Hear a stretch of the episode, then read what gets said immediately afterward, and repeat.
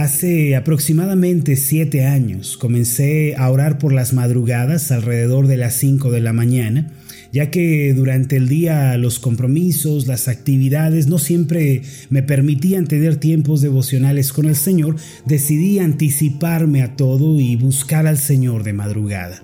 A partir de entonces puedo confesar que mi vida comenzó a cambiar de una manera asombrosa pasajes como el Salmo 61, versículo 3, eh, que dice, Dios, Dios mío eres tú, de madrugada te buscaré, o Isaías 26, versículo 9, que dice, en tanto me dure el espíritu dentro de mí, madrugaré a buscarte.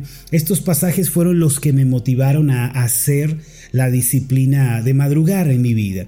Puedo confesar que anteriormente a este compromiso de buscar al Señor temprano, mi vida era inestable en muchos sentidos. Por mucho tiempo batallé con una profunda depresión y con un complejo de fracaso en mi corazón. Estas cosas me mantenían atado y derrotado la mayor parte del tiempo. Comenzar a orar de madrugada y encontrarme con Dios de esta manera fue lo que transformó mi vida. Poco a poco comencé a sentir como la depresión, la derrota, ese sentimiento de abandono salían de mi corazón. El Señor me liberó de ese complejo de derrota y de fracaso.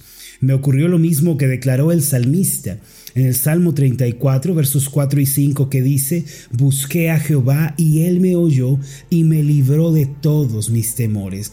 Los que miraron a él fueron alumbrados y sus rostros no fueron avergonzados. Eso, mis amados, puedo testificar fue lo que por la misericordia de Dios sucedió en mi vida. Casi sin darme cuenta, a medida que oraba, que caminaba con el Señor, la fe, la esperanza y el amor comenzaron a crecer en mi interior. A partir de entonces puedo decir que me siento fortalecido y renovado cada mañana, con un gran sentido de entusiasmo en mi corazón.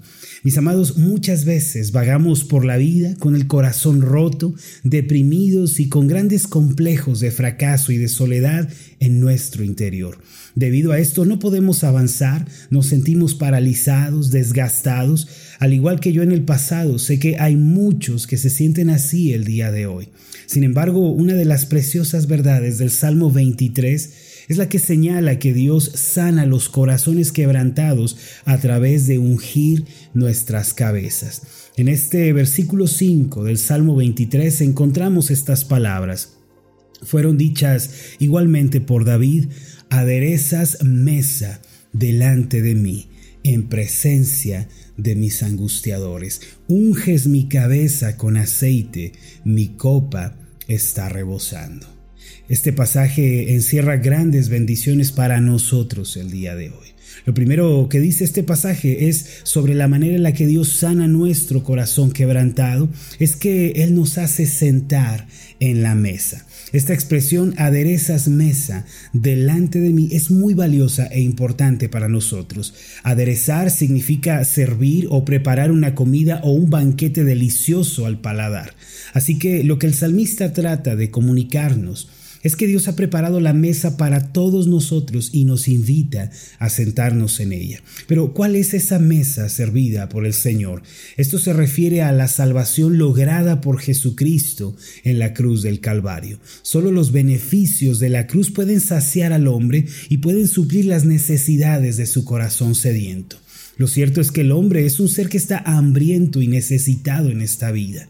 Después de la caída de Adán y Eva en el Génesis, cuando ellos dieron la espalda a Dios y optaron por una vida egoísta, Ambos se vieron forzados a vagar por el mundo sin nadie que pudiera llenar sus corazones, ya que fueron creados para vivir en el Edén en donde la paz y el gozo predominaban y no al ser expulsados de este Edén ya no pueden encontrar esa paz y ese gozo que tanto anhelan. El mundo que les rodea es un mundo sin Dios y por ende un mundo infeliz. A partir de entonces toda la humanidad vaga errante por el mundo tratando de llenarse con las cosas de esta vida, con el dinero, el placer, el estatus, la belleza. Sin embargo, mis amados, esto no puede satisfacer nuestro corazón. El salmista dijo en el Salmo 62, versículo 1 lo siguiente, en Dios solamente está acallada mi alma, de Él viene mi salvación.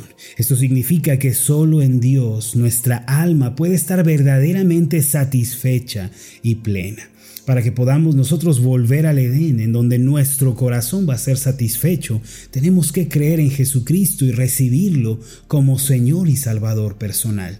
Esta es la única manera de sentarnos a esa mesa preparada por el Señor. En Juan capítulo 7, versículo 37 y 38 está escrito, en el último y gran día de la fiesta, Jesús se puso en pie y alzó la voz diciendo, si alguno tiene sed, venga a mí y beba.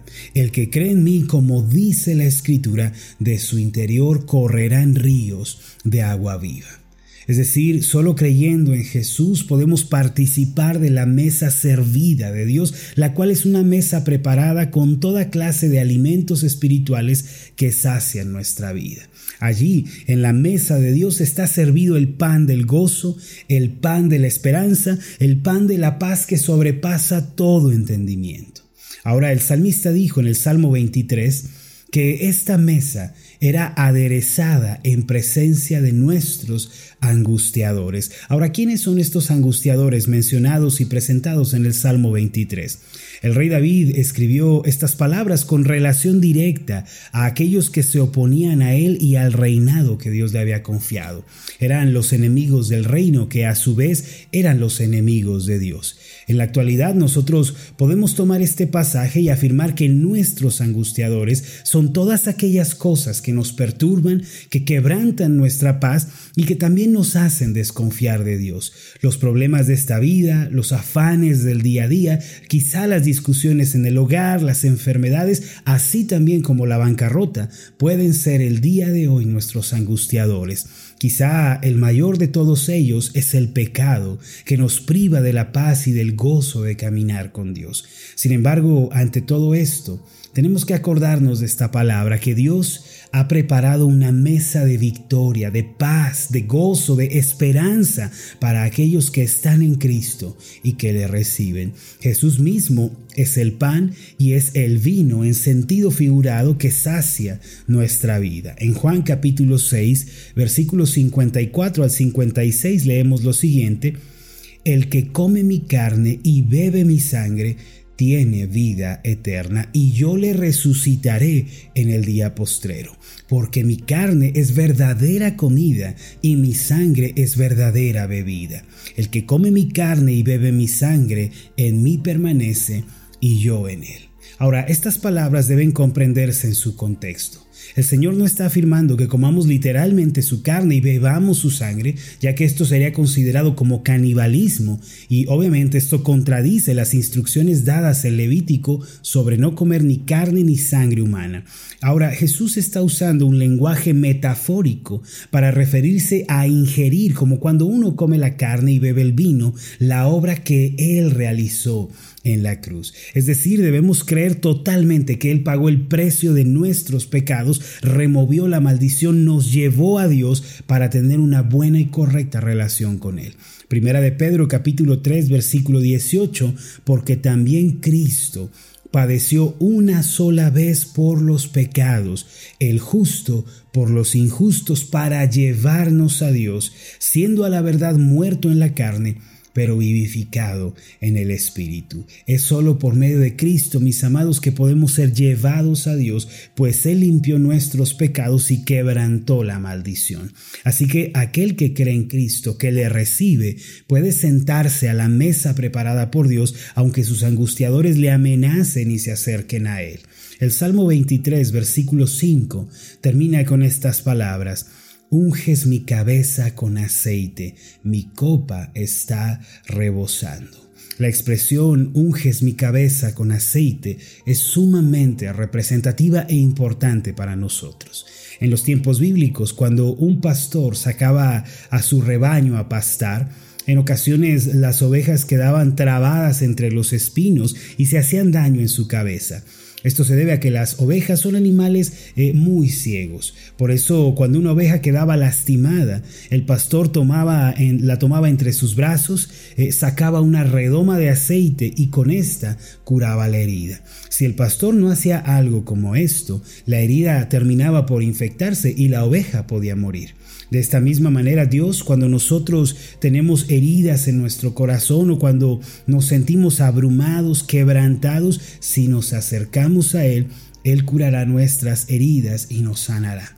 Por medio del Espíritu Santo, Él nos consuela y nos devuelve el aliento en la vida. Se puede decir que Él es el aceite con el cual nuestra cabeza, nuestra mente y pensamiento es sanado. Segunda de Corintios capítulo 1 versículos 3 al 4 dice lo siguiente, bendito sea el Dios y Padre de nuestro Señor Jesucristo, Padre de misericordias y Dios de toda consolación, el cual nos consuela en todas nuestras tribulaciones, para que podamos también nosotros consolar a los que están en cualquier tribulación, por medio de la consolación con que nosotros somos consolados por Dios. Así que, mis amados, cuando ustedes sufran y batallen en esta vida, o cuando sean heridos por alguna circunstancia, acuden al Señor en oración y háblenle de esa situación. Él les va a curar y les va a restaurar, pues ha prometido consolar sus corazones. La copa rebosante mencionada por el salmista es una expresión que denota un gozo que se desborda. En las celebraciones judías, el vino que era servido en la copa equivalía a la alegría y a la felicidad. Por ende, la copa rebosante se refiere al corazón que está lleno de Dios, que se alegra por sus bendiciones y da gracias en toda circunstancia. El salmista dijo, aderezas mesa delante de mí en presencia de mis angustiadores, unges mi cabeza con aceite, mi copa está rebosando. Que esta bendición se cumpla en nuestras vidas el día de hoy, mis amados. Vamos a orar juntos. Padre Celestial, tú eres un buen pastor para nosotros. A través de Jesucristo efectuaste la salvación y la redención de nuestras almas. A través de tu Espíritu Santo consuelas y fortaleces nuestro corazón. Señor, tú sabes que muchas veces quedamos heridos en esta vida. Muchas veces nuestros corazones eh, son abrumados, son, eh, vienen a pesar bajo la ansiedad y la preocupación, y tú eres el único, Señor, que nos puede dar respuesta. Hoy nos acercamos a ti quebrantados, sedientos y necesitados para venir a tu mesa y recibir ese alimento espiritual para nuestras almas. Gracias por Jesucristo, porque Él es nuestro pan y es nuestro vino. A través de su sacrificio tenemos esperanza en esta vida, y por medio del Espíritu Santo nuestra mente abrumada es sanada y es restaurada nuestro corazón quebrantado, es vendado y sanado. Gracias te damos. En el nombre de Jesús. Amén y amén.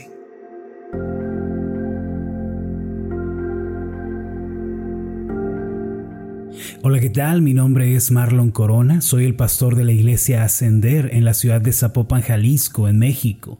Le agradezco mucho por haberme seguido con esta meditación. Mi oración siempre es que usted sea prosperado en todas las cosas y goce de una buena salud, así como prospera en su alma. Lo invito a que ore por las meditaciones Ascender y le pregunte a Dios cómo puede usted ser de bendición para este ministerio. Las meditaciones Ascender son impulsadas y apoyadas por nuestros oyentes. Reciba un fuerte abrazo de mi parte. Que Dios le bendiga. Hasta la próxima.